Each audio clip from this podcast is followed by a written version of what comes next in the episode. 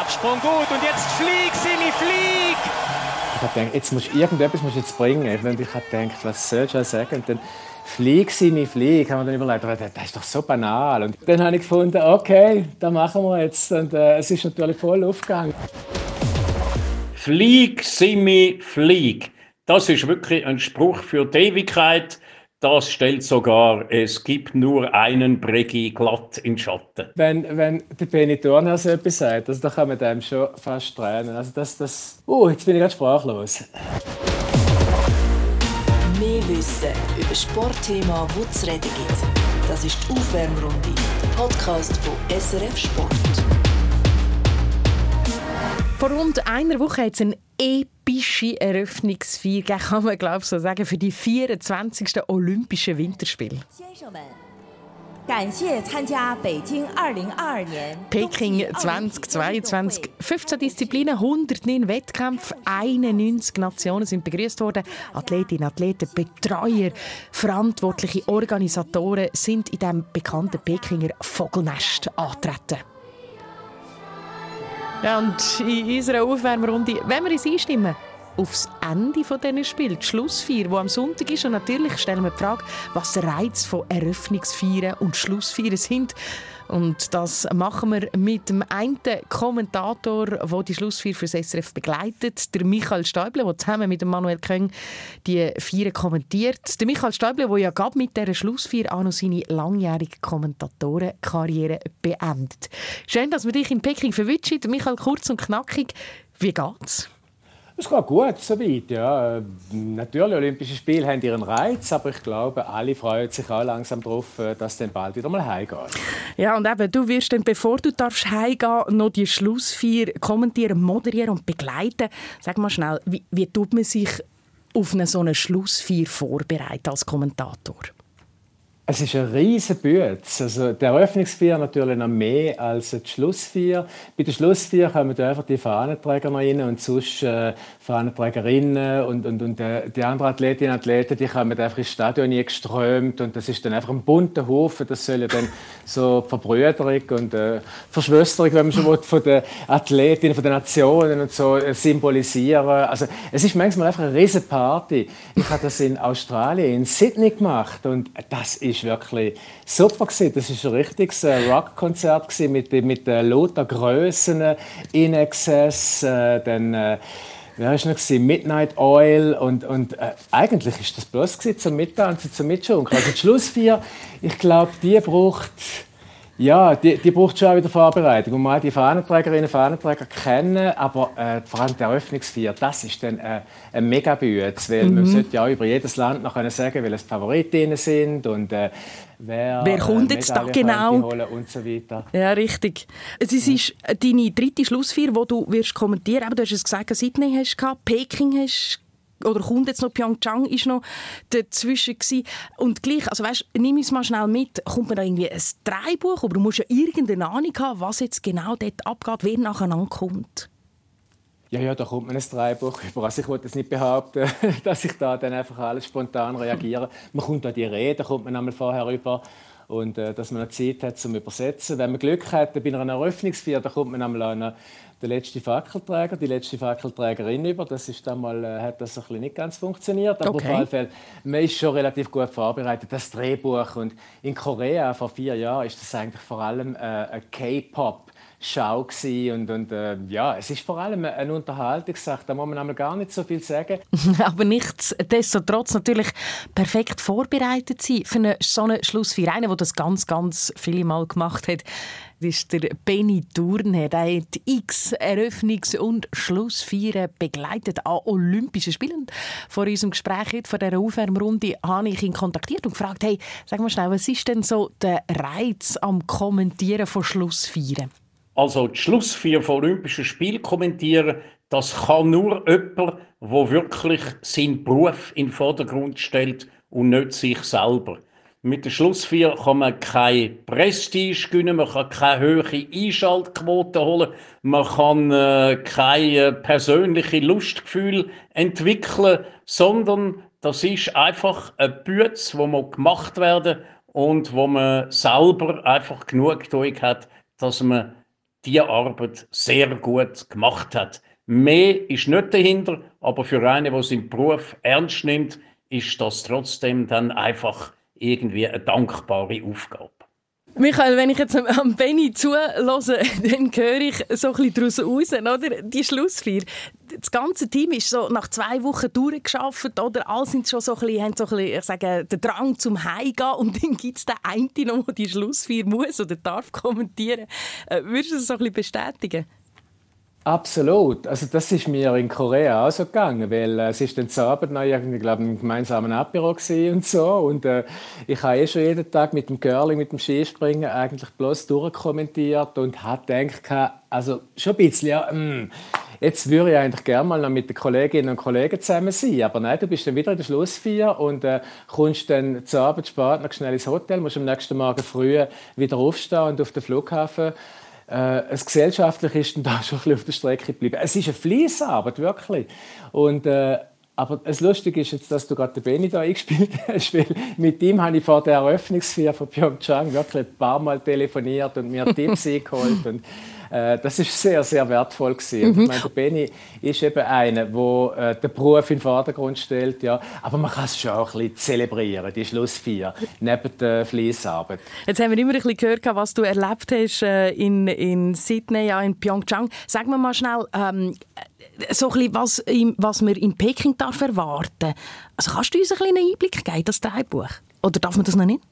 Ich habe das noch nicht gesehen, das Dreibuch. Nein, nein, das kommt am etwa, nein, nein, zwei Tage vorher kommt das vielleicht. Ja, ja. Nein, nein, das weiß ich also noch nicht. Aber ich meine, wenn man sich vorstellen es wird sicher singende Kinder haben. Das ist immer schön. Und das ist bei der Eröffnungsfeier schon.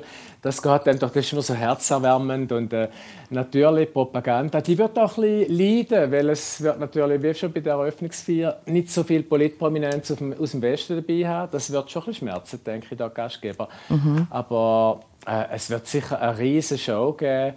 Und dann bei der Schlussfeier ist natürlich auch interessant. Bei der Eröffnungsfeier kannst du sagen, das ist die Bühne für die Sportler. Wir werden jetzt da nicht allzu viel Politisches dazu sagen, weil die zweieinhalb Wochen, die sollen die Sportlerinnen und Sportler gehören. Die haben sich vier Jahre, acht Jahre oder noch mehr, ein ganzes Leben lang auf so etwas vorbereitet. Das ist der Höhepunkt von ihrer Karriere.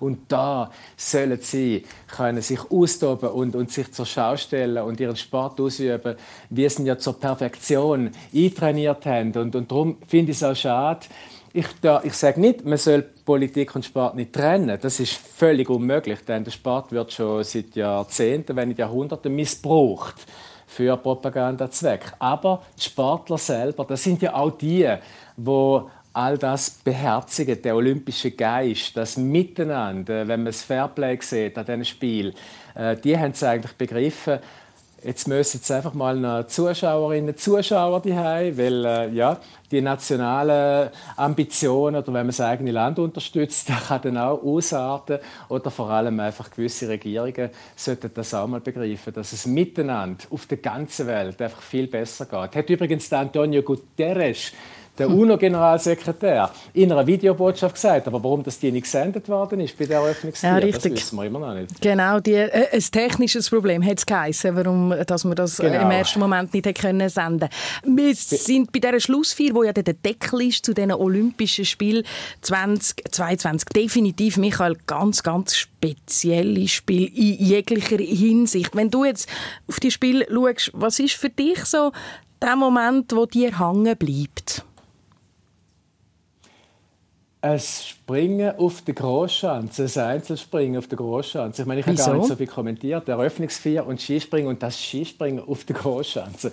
Alle haben gesagt, und ich habe es auch gedacht, also, da hat gekuttet immer wieder beim Training und kreuz und quer, Wind von oben ab, von unten nur. Und äh, ich habe gedacht, Jesus, wenn das bloß gut geht. Hm. Aber Normalschanze und auch Großschanze, Einzelwettkampf, ist der Wind wie durch ein Wunder zum Erliegen gekommen. Und dann hat auch noch die Jury einen perfekten Job gemacht, hat einen langen Anlauf genommen. Ich habe mit Trainern geredet und die haben gesagt, also auch sie haben gedacht, der Anlauf, den werden sie nie können durchheben Die müssen verkürzen, wenn die Besten kommen. Haben es nicht gemacht, haben es zu Recht nicht gemacht. Es ist eine Weiterjagd geworden. Ich bin aus dem, aus dem äh, ja, Schreien kann man jetzt nicht gerade sagen, aber einfach aus dem Jubel nicht mehr rausgekommen. Ein Springer am anderen ist äh, weit, weit runtergeflogen. Ein, äh, einer der schönsten Wettkämpfe überhaupt die ich glaube kommentiert habe in diesen 30 Jahren. Und äh, schade, dass die Schweizer nicht vorne mitheben können. Die haben auch super Leistungen gezeigt, aber es hat einfach nicht gelangt, weil die anderen so stark sind. Und, und da sind wir direkt drin in einem von deinen Lieblingsthemen, nämlich beim Skispringen. Michael, du hast ja äh, etwa 30 Jahre lang, oder ziemlich genau 30 Jahre lang Skispringen kommentiert und ich glaube wirklich, da kommen wir halt einfach um eine ganz, ganz große Geschichte nicht drum herum. Nicht 128 Meter Mauisch, 128 Meter. Dann übernimmt Simon Ammann die Führung. Absprung gut und jetzt flieg, Simi, flieg! Ja, das ist die Führung! Das ist ja ein unglaublicher Satz! Michael, wie manchmal bist du auf das Flieg, Simi, Flieg schon angesprochen worden? Das kann ich nicht sagen, weil das ist so viel gewesen. Aber ich muss sagen, auch jetzt, wenn ich es wieder höre, äh, da komme ich ja gleich wieder äh, Gänsehaut über. Ja, also das ist äh, schon ein, ganz verrückter Moment gewesen. Und ich mhm. weiß noch, nachher ist er dann plötzlich noch umgekehrt. Ich habe irgendwie neben die mhm. und dann habe ich gedacht, oh, habe ich jetzt etwas verpasst? Also es ist dann, aber eben, nein, es ist äh, einfach ein ganz verrückter Moment gewesen. Auf der kleinen Schanze, der erste noch viel mehr, weil als ich Skispringen übernommen habe, zehn Jahre vorher, da hätte ich mir nie träumen lassen, dass, dass so etwas könnte passieren Die Skispringer überhaupt haben immer so unten durch müssen, neben den Alpinen natürlich. Und äh, das ist aber auch eben so, das hat dem zusammengeschweißt. Und äh, mhm. die Gruppe, das sind alles so feine Athleten. Und das ist wirklich toll. Einfach mit denen, ja, bis jetzt ja, es war eine lange, eine lange Zeit, gewesen, definitiv. Bis jetzt auch mit dem Simon Ammann zusammen. Das war ja im Jahr 2002. Gewesen. Der Simon Ammann als junger Athlet, hat, man kann eigentlich sagen, praktisch aus dem Nichts raus, hat er die äh, Goldmedaille geholt, auf der kleinen wie auf der grossen Schanze. Hast du mit ihm einig ähm, über, über das Flieg, Flieg geredet? Äh, Gerät direkt haben wir nicht, aber wir haben äh, mhm. dort in Vancouver, wo er dann zum vierten Mal Gold gewonnen hat, äh, dort bin ich eingeladen worden von den Skispringern zum, zum Abendessen und zur Medaillenfeier. Es war ein ganz lässiger Abend. Gewesen. Dann mit dem Gary Furum, Bernie Schödler, Martin Krütz war gerade dabei, gewesen, ich weiß gar nicht mehr. Äh, und dann, als wir fertig gegessen haben, sind wir angeguckt und danach ist äh, gerade auf äh, SRF ist die Wiederholung vom ganzen Wettkampf. Und dann bin ich mit dem Simon, sind wir einfach dort gehockt und haben das ganze Springen, wirklich vom ersten bis zum letzten, zweiten Durchgang, wo dann er war, haben das nochmal angeschaut. Und, und äh, als ich dort äh, seinen Sprung kommentiert habe, dann, äh, wo ich gesagt das Flieg, Simon, Flieg, ich habe das, ich habe das ja mir vorgenommen, das werde ich sagen, einfach so quasi acht Jahre später, jetzt mhm. ist ein, Simi, ein Simon geworden und äh, der Simon hat mich dann da dabei angeschaut, weil ich das nicht auf so viel gesehen, ich habe es richtig rausgebrüllt, weil, weil eben die Anspannung auch da war. Und dann hat er, einfach, ist, äh, hat er so gelacht nebendran. Also, weil er hat das ja zum ersten Mal gehört, oder? Ja, ja, klar. Und mir war es immer peinlich, gewesen, wenn ich vielleicht irgendetwas falsch beurteilt habe bei einem Absprung. Ja, aber dort, äh, das war einfach ein Magic Moment, gewesen, ja, also, weil er dort gelacht hat. kann man eigentlich sagen, dass du, dass du quasi den, den, Simi, den Simon Ammann beim Erwachsenwerden begleitet hast. Und du hast jetzt gerade etwas ganz Spannendes gesagt. Im zweiten Mal hast du es so ein bisschen vorbereitet oder auch mindestens im Hinterkopf gehabt, dass das wieder könntest aufnehmen. Beim ersten Mal, bei dem Flieg Simi Flieg 2002 und vielleicht einfach schnell zum Einschätzen, oder? Das ist wirklich ein, ein Kommentatorenspruch. Ich glaube, man kann sagen, für die Ewigkeit. Hast du das geplant oder ist das einfach im Moment das Richtige gewesen? Soll ich jetzt da ehrlich sein? Ja, bitte. Äh, nein, ich habe ich ha wirklich, ich ha mir wirklich überlegt, es hat sich abzeichnet, dass er nochmal Gold holt und dann, dann habe ich meiner Frau angerufen. Und ich habe gedacht, jetzt musst, irgendetwas musst du jetzt bringen. Ich meine, äh, der Heinz Bütz hat mal einen, einen Jodler gebracht, irgendwie, wo, der, wo der Weder Goldmedaille geholt hat. Jetzt musst du einfach irgendetwas Spezielles bringen. Und dann ich habe gedacht, was soll ich sagen? Und dann Flieg sie mir Flieg, haben wir dann überlegt, das ist doch so banal. Und irgendwie hat er schon mal in Österreich Flieg, Goldi, irgend so etwas. Und, und dann habe ich, habe ich dann meiner Frau angelegt und gesagt, du, wenn ich jetzt da während dem Sprung vom, vom Simon würde sagen, Flieg sie mir Flieg, fändest du das gut? Und was hat sie gemeint? Und dann hat sie gesagt, ja klar, warum nicht? Und dann habe ich gefunden, okay, das machen wir jetzt. Und äh, es ist natürlich voll aufgegangen. Äh, ja. ja. also es ist, es ist, nein, man muss sich schon überlegen vorher. Ich meine, jeder Sportreporter, ich glaube, wenn er irgendeinen so, einen Satz raus sagt, das kommt nicht einfach spontan. Mhm. Es sind ja auch die grössten, die grössten Komödianten oder jede Comedy-Show, das ist eine harte Bühne und jede Pointe ist vorher einstudiert und also der Satz doch, ich habe gefunden, jetzt der, zu dem Sprung sage ich einfach, flieg sie mir flieg und mhm. Ja, und es hat einfach alles passt. und es hat ja, passt. Und es hat Gold gegeben. Und, und der Spruch kennt man auch noch äh, Jahre später, 20 Jahre später. Übrigens, äh, der Benny Thurnherr, oder? Ähm, ich habe mit ihm geredet vor, vor dem Gespräch, vor dieser Aufwärmrunde. Ich sage, ey, was, was kommt der, äh, Michael Stable, was kommt er da in Sinn? Und, und er, sagt, er sagt das da. Also die erste Assoziation zu Michael Stäuble ist natürlich ganz klar Flieg, Simi, Flieg. Das ist wirklich ein Spruch für die Ewigkeit. Das stellt sogar, es gibt nur einen Bregi glatt in Schatten. Jetzt bin ich rot geworden, das sieht man zum Glück nicht. Hei, hei, hei. Aber jetzt, nein, also wirklich, Benny, danke vielmals. Also weißt, wenn, wenn der Benny Turner so etwas sagt, also, da kann man dem schon fast tränen. Also das, das, nein, also der Benny, sorry, der Benny ist einfach der Größte. Also ja, der, wenn er so etwas sagt, es gibt noch einen Bregi. Nein. Oh, jetzt bin ich ganz sprachlos. Das lassen wir doch sehr, sehr gerne so stehen. Michael Steibler und ganz auch noch auf dich du als Mensch, eben, du bist ähm, fast 33 Jahre bei SRF gewesen. Ähm, deine Herkunft, deine journalistische Herkunft, die kommt eigentlich, also du kommst eigentlich vom Radio, du bist im Lokalradio gewesen, im Monat, fünfeinhalb Jahre, als Schaffhauser und dann eben zu dem SRF gekommen und hast äh, als Kommentator ganz, ganz viele Sportarten abdeckt. Also Formel 1, äh, Skispringen, das ist das, was wir nach außen natürlich äh, kommt einem das als erstes Sinn. Aber daneben hat es noch äh, Wasserspringen, Bob, Girling, Ski Alpin, mit dem hast du angefangen, Schwimmen, äh, Snowboard, Bordercross. Ähm, also der, der Michael Stäuble, der hat so ziemlich alles abdeckt. Und ich glaube, die Frage nach, was hast du am liebsten gemacht, die, die ist extrem schwierig zu beantworten. Ja, Skispringen und, äh, und Formel 1. Also, man kann die beiden Sportarten nicht vergleichen. Äh, Formel 1 ist einfach unheimlich schwierig, unheimlich anspruchsvoll. Es kann so viel passieren und das ist also am Anfang, ich würde sagen, die ersten 20 Jahre ist äh, jedem zweiten Rennen irgendetwas passiert, was du noch nie erlebt hast und wo du hast müssen, äh, ja, wo das Rotieren gekommen bist, die, all die technischen Zusammenhänge, auch, auch die ganze, also Formel 1 ist eben auch weltumspannend, das ist wirklich extrem anspruchsvoll. Und das Skispringen für sich eben auch. Man, man hat dort immerhin eine Startliste. Man weiß dann, wer als nächster kommt. Ist mir zwar auch schon passiert, dass ich dann irgendwie im Falschen angesagt habe, aber zum Glück nicht allzu oft. Aber einfach, äh, Skispringen, da geht schön regelmäßig. Aber dann zum Sprung genau analysieren, das ist dann die große Schwierigkeit. Und da habe ich viel mal Hilfe von der Trainer gehabt. Mhm. Wir haben ein Video miteinander studiert und äh, es ist und das ist dann eben reizvoll gewesen. Das war immer mein Anspruch gewesen.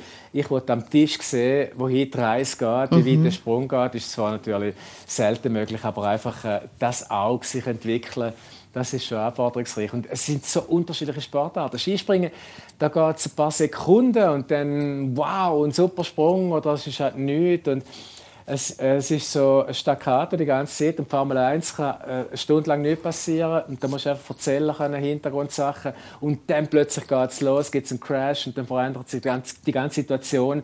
Man muss ständig auf das bereit sein. Äh, es ist einfach beides, es sind wunderbare Sportarten. Mhm. Du hast äh, Formel 1 im Dezember das letzte Rennen kommentiert. Du wirst ja dann auch eben deine Kommentator- und SRF-Karriere Ende von diesem Monat beenden. Wirst du pensioniert als 63-Jähriger fit in Pension rein. Äh, du hast vorhin gesagt, eben, das Einarbeiten in eine, in eine Sportart rein wo man ja selber nicht gemacht hat. Mit Verlaub, ich glaube nicht, dass du mal aber ein grosser Schanzenkumpel bist, außer du korrigierst mich jetzt gerade. äh, wenn, dann hätte ich es vergessen. Nein, und, wirklich nicht. Und du hast dich äh, sehr akribisch darauf eingeschafft. Das hört man immer wieder. Auch, äh, ein Benny Schödler, der eben mit den Skispringer unterwegs ist, er sagt... Wir sind doch ein paar Mal, ob in Engelberg oder ob in Lillehammer, glaube oder sogar in Kusamo, vor dem Computer geguckt und haben verschiedene Sprünge von verschiedenen Athleten, auch internationalen, miteinander angeschaut, miteinander Technikstudien gemacht, miteinander, was ist gut, was ist weniger gut, philosophiert. Und das hat mich immer beeindruckt, dass ein ein Journalist oder ein TV-Kommentator sich eigentlich auf das einlädt und so tief in die Materie blicken dass er das auch am Zuschauer daheim, am Fan daheim kann weitergeben kann. Benny Schwedler als Cheftrainer, ehemaliger von den Skispringer. Äh, wie, wie, kann ich mir das vorstellen? Also die sind zusammengehöckelt in ein Räumchen und, und haben die, Fl die Flüge analysiert miteinander. Ja, also der, der Bernie hat mir einfach erklärt, was wichtig ist und äh, was man noch könnte verbessern und so und, und man muss dann das, das ganze Bild, oder, wo der Springer abgibt, das muss man dann auch in den Kontext setzen, eben mit dem Wettkampf, mit den Bedingungen. Ein Karl Geiger zum Beispiel, äh, der springt jetzt ganz anders als ein äh, Marius Lindwig. Ein, Lindwig greift voll an, nimmt vor allem Geschwindigkeit mit am Tisch, während der Geiger sehr stark abspringt, äh, fast ein bisschen äh, man hat das Gefühl, sein System rutscht unten durch und da muss ich dann korrigieren. Also, äh, wenn man seine Sprünge von näherem anschaut, dann denkt man nämlich, das kann nicht gut gehen. Aber genauso wenn ich es gut gehen, manchmal bei Sprüngen, die dann sehr direkt sind, aber wenn die Verhältnisse eben dann anpassen, dann, dann ist das äh, genau die richtige Wahl. Also es ist sehr kompliziert, man muss das Sprung, Sprungbild von jedem einzelnen Athlet gut kennen und dann eben auch die Umsetzung mit dem Ganzen. Und da sind Sprungtrainer äh, unheimlich große Hilfe gewesen. Also auch die Springer überhaupt, auch der Simon, wenn er erklärt hat, der Kilian Bayer hat auch ein kleines Detail von seinem Absprung äh, erklärt, gerade jetzt da in äh, Changjiakou, wo er dran schafft noch auf der Schanze und das ist einfach hochspannend. Ich meine, da muss innerhalb von einem Sekundenbruchteil muss der ganze Bewegungsablauf stimmen, die ganze Richtung muss stimmen, auch noch zur richtigen Zeit. Und das auf den Punkt zu bringen, das ist wirklich hohe Schule. Und wie, immer wieder. Wie war das für dich? So, ich stelle mir jetzt vor, so zur späten Stunde hockt man am Computer und schaut die Sprünge an. Wie, wie hast du das erlebt? Ja, das war sehr hilfreich gewesen. und äh, ja, ich habe also ich mich gefreut, dass die Trainer, ich meine, die haben ja auch anders zu tun, die müssen sich um ihre Athleten kümmern, aber äh, dass die sich auch die Zeit genommen haben und das ist eben auch das Engagement für die Sportart, dass, dass die gut überkommt. Und äh, ja, also ich bin natürlich um die Hilfe extrem dankbar gewesen. Ich bin natürlich auch den Chancen immer, äh, wenn ich die Möglichkeit hatte, oben in der Nähe vom Trainerturm, auf den Trainerturm habe ich nicht dürfen, aber, aber gerade neben dem Trainerturm, auf dem Stegli bin ich einmal gestanden und habe dort die Sprünge geschaut. Denn wenn man wirklich gerade fünf Meter neben dem Tisch steht, dann, dann sieht man eben noch viel mehr als äh, dann auf dem Fernsehbild. Mhm. Was mich jetzt auch noch Wunder nimmt, Michael, ähm, eben, du hast 30 Jahre lang Skispringen kommentiert. Jetzt kommt eine Frage, die vielleicht im ersten Moment ein bisschen schräg daherkommt. Was machst du am nächsten Silvester? Ja, da habe ich zum Glück, also nein, da habe ich können üben. Äh, vor einem Jahr dort, Gut, das stimmt. Corona haben wir ja haben wir ja alles äh, aus dem Studio kommentiert und da bin ich am Silvester auch daheim also, Wobei wir haben dort gar nicht groß planen, weil äh, man hat ja auch nicht groß raus und Party machen. Aber ich glaube, also wenn ich mir noch vorstellen wäre, wieder mal auf den Monat zu gehen. Monat Silvester, das ist wirklich ein schönes Erlebnis. Das sind einmal noch viele alte Bekannte, die man da wieder sieht. Und eben, ich bin wirklich 30 Jahre lang am Silvester immer weg gewesen, immer mhm. in Garmisch-Partenkirchen. Genau. Also da freue ich mich drauf, ja. Darum eben auch die Frage, oder? 30 Jahre lang bist du mit äh, Skispringern an der Vier-Schanzen-Tournee unterwegs gewesen. Man hat meistens irgendwo in Garmisch etwa den Silvester gehabt. Äh, Stichwort Schlagermusik. Was kommt dir da in den Sinn? Schlagermusik. Also ich erinnere mich einfach an ein Silvester, wo für mich äh, priceless war. Also mit dem, mit dem Sascha zusammen und der ganzen Crew. Mit dem Sascha Rufer, äh, ja. Sie haben die ganze ja, mit dem Sascha Rufer. Wir haben dort, die, sie haben dort einfach alles so, so Songs gebracht, wo man mitsingen kann. Auch das äh, Springerlied und dann, äh, wie heisst es, Kodo, ich düse, ich düse, düse im Sausenschritt und alles. Also, äh, Skandal im Sperrbezirk und wir sind dort und haben äh, gesungen und gemacht und, und haben einfach ein Riesenfest gehabt. Das war einer meiner schönsten Silvester. Ja. Also in Garmisch hat man es richtig schön haben. Es hat immer tolle Feuerwerke gegeben, manchmal ist es sogar fast gefährlich geworden. Man hat sich mit der Zeit an das Garmisch gewöhnt, ja. Und jetzt wird man das Silvester nicht mehr in Garmisch, sondern eben äh, Monat feiern. Das mindestens der Plan von Michael Stäuble. Wir sind jetzt ein bisschen beim Skispringen hängen geblieben, aber jetzt möchte ich gleich noch schnell auf das Formel 1 sein. Und in der Vorbereitung zu dem Gespräch bin ich tief, tief graben im Archiv. Spannend übrigens, wenn man Michael Stäuble gibt, dann kommen über 5000 Artikel, wo du irgendwie kommentiert hast oder Beiträge gemacht hast. Und einer, der ganz, ganz alt ist, der, das ist ein Ton von vor über 30 Jahren und der kommt aus der Formel 1. Muss mal hören, wie es dann zumal tönt hat. Reihe und sobald sie erlöschen, geht es los. Links Damon Hill in der Pole, rechts Rubens Barrichello in der Frontreihe und dieser Regen Grand Prix beginnt. Zaghaft, aber Hill ist dran. Villeneuve greift an. Hill vor Barrichello, aber Villeneuve zieht vorbei. Also, Michael, ganz, ganz alte, alte Aufnahmen. Dort hat es noch ein bisschen anders stöhnt. Magst du dich noch an die Rennen erinnern? Logisch, wie war das? Also an das Rennen jetzt speziell, das ist natürlich eine harte Quizfrage. Bei über 400. Äh, Hill auf Pole und nebendran Barrichello und auf dem 3 der Villeneuve. Habe nicht erwartet, das dass du jetzt gerade weißt, wenn, wo, was. Aber weißt du, mehr so vor 30 Jahren Formel 1? Es muss auf jeden Fall im 96 sein, weil Hill und Villeneuve sind bloß im 96 voilà. gefahren. Wie war das denn zumal? Ich meine, du bist an allen grossen Formel 1-Rennen auf der ganzen Welt umgereist, Wochenende für Wochenende. Ist das auch ein, ein einsames Leben? Es ist schon ein, ein einsames Leben, ja. Es ist natürlich überhaupt ein Sportreporterleben. Da müssen teilweise private Interessen stark zurückstehen, weil wir arbeiten ja äh, alle, die voll arbeiten, drei Wochenende im Monat und ich muss das immer wieder erklären. Wenn, wenn Leute finden, ja, aber jetzt an diesem Wochenende könnte man doch wieder mal etwas abmachen, muss ich sagen, nein, ich, wenn ich an diesem Wochenende etwas abmache, dann habe ich für einen Monat lang einfach wieder äh, meine Wochenende verbucht. Äh, also das ist äh, schon relativ schwierig und es ist, ja, es ist ein einsames Leben, kommt darauf an. Also am Anfang haben wir ja noch eine recht große Crew einmal gehabt, also eine recht große Crew. Es war noch ein, ein Journalist dabei, der Interviews gemacht hat. Wir haben auch einen fixen Kameramann gehabt, Massimo Padovani. Dann noch ein Techniker, der das alles eingerichtet hat, der für den Ton geschaut hat. Und es ist dann immer ein weniger geworden. Äh, einsam ist man aber gleich nicht. Man ist ja dauernd um die Teams herum, man ist um die Leute herum. Es ist äh, eigentlich eine ganz eigene Welt, die Formel 1. Und vor allem ein Sauberteam, das jetzt Alfa Romeo heißt, das ist äh, dann schon ein sehr starker Bezugspunkt gewesen. Also mit denen ist man dann schon immer zusammen gewesen.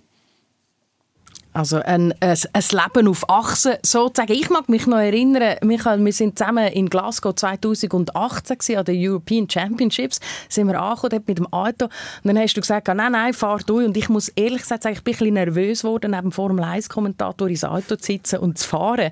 Das hat mich ein bisschen unter Druck gesetzt. Äh, bist du ein guter Autofahrer? Aber das sollte man nie sagen, nicht man ein guter Autofahrer ist. Also, das, äh, das müssen immer andere beurteilen. Also, ich, meine, äh, ich gebe mir das Bestes. Ich versuche wirklich sehr defensiv zu fahren und rücksichtsvoll und vor allem äh, ja, man fährt ja miteinander, man fährt ja kein Rennen, das, das begreifen die meisten, würde ich mal sagen, aber manche halt auch nicht. Also äh, für mich ist, und trotzdem macht es halt Spaß, wenn irgendwo eine Kurve ist, äh, dann gleich noch ungefähr schauen, dass einigermaßen äh, das schöne Einzug durchgeht und äh, ja, es, es, bricht dann aber schon noch, äh, durch einen durch. Also, aber natürlich immer unter Respektierung von der Geschwindigkeitslimiten. Also Selbstverständlich. Da, da liegt man doch sehr dran. Ich frage jetzt nicht äh, nach dem Fazit von meinen Fahrkünsten, sondern mich nimmt es mehr Wunder, Michael, was ist so die schönste Geschichte, die dir aus dem Formel 1 zurückbleibt? Oh, da gibt es so viele. Schöne Geschichte. Ja gut, es ist sicher dort äh, der Kanada Grand Prix 2011. Der kommt mir einfach immer wieder in den Sinn, wo etwa vier, ein Viertelstunde die ganze Übertragung gegangen ist. Oder sogar einfach bloß ein Rennen, vier, ein Viertelstunde. Wir hatten wegen Regen eine Unterbrechung von etwa zwei Stunden. Und das ist einfach zwei Stunden lang ist einfach nichts mehr passiert. Und äh, sind die, die Fahrer sind dann auch ausgestiegen, die Autos sind draußen gestanden, zugedeckt, damit sie nass werden. Und äh, dann hast du halt irgendwie müssen etwas erzählen Und eben, sie sind immer wieder von Zürich her, äh, der Ausgabeleiter hat dann immer gesagt, du kannst dann zurückgehen, wir können Musik einspielen und ich habe weitergeredet. Ich meine, du darfst das nicht mehr, wir sind in Konkurrenz mit der RTL, mit der ORF mhm. und wenn du da einfach Musik einspielst, dann schaltet alle um. Und Benny Thurnherr hat immer gesagt, du musst im Prinzip von deinem Vorbereiteten lange das, wenn du 5% brauchst, weil du musst sowieso vor allem auf das eingehen, was passiert, auf die Überraschungen, die passieren. Äh, Vorbereitung, du musst für 100% dich vorbereiten und wahrscheinlich kannst du am Schluss 5% brauchen. Und bei dem Rennen habe ich an Benny Turner gedacht, weil eben, da hast du mal von den 100 Prozent, die du vorbereitet hast, vielleicht sogar 70 Prozent können brauchen, weil du so viel können erzählen Und die Leute fragen immer, ja, aber wie, wie kannst du so viel erzählen? Wenn man bloß vier Tage an einem Rennen ist, redet man mit so vielen Leuten, kommt man so viele Sachen mit über. Man kann erzählen, erzählen, erzählen. Und wenn es dann halt noch mehr braucht, dann erzählt man halt dann vom, vom vorletzten Rennen, vom letzten Jahr und weiß nicht was. Und da kannst du mal richtig aus dem Vollen schöpfen und, und das Zeug erzählen. Also das, es macht richtig Spaß. Alle Geschichten erzählen, die man eben irgendwo gehört, gesehen und gelesen hat oder selber auch erlebt hat. Du hast im Dezember dein letzte Formel 1 Rennen kommentiert. Auch da hat es Geschichten gegeben. Also ich erinnere, oder, oder mir jetzt gerade Kimi Räikkönen auf mit dem letzten Rennen. Dann natürlich das Duell um den Weltmeistertitel. Und ich habe das Gefühl, Michael, das Rennen ist auch für dich nochmal ganz, ganz speziell gewesen. Ist das so? Absolut, sehr speziell. Ja. Ich habe dort noch eigentlich immer wieder gesagt, für mich ist das irgendwie schon das letzte Rennen in Saudi-Arabien da ist ja so viel passiert und da bin ich wirklich nudelfertig nachher. Ich meine, dass es dort zwischen dem Hamilton und dem Verstappen so ausgeartet ist, der Verstappen mit der Schikanenbremsung und, und äh, am Schluss äh, absolut Eiszeit, sie haben sich nicht gegenseitig tanken, nichts. Also der Verstappen ist vom, von der, vom, von der Siegerehrung weggelaufen vom Podium und eine ganz miese Stimmung und es hat, mir hat es richtig weh, weil für den Sport ist das zu viel gewesen. Also das, das geht dann nicht mehr. Das ist fast schon ein Hassduell geworden.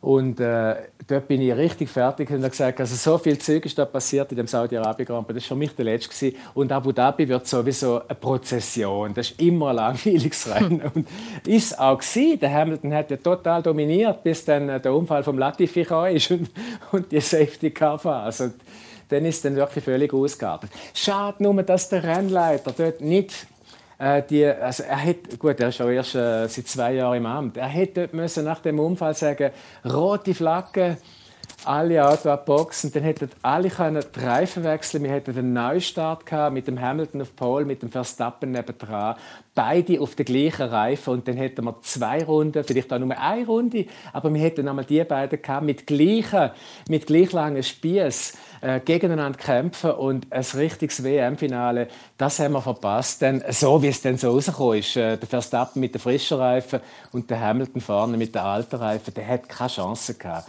Und äh, das war schade.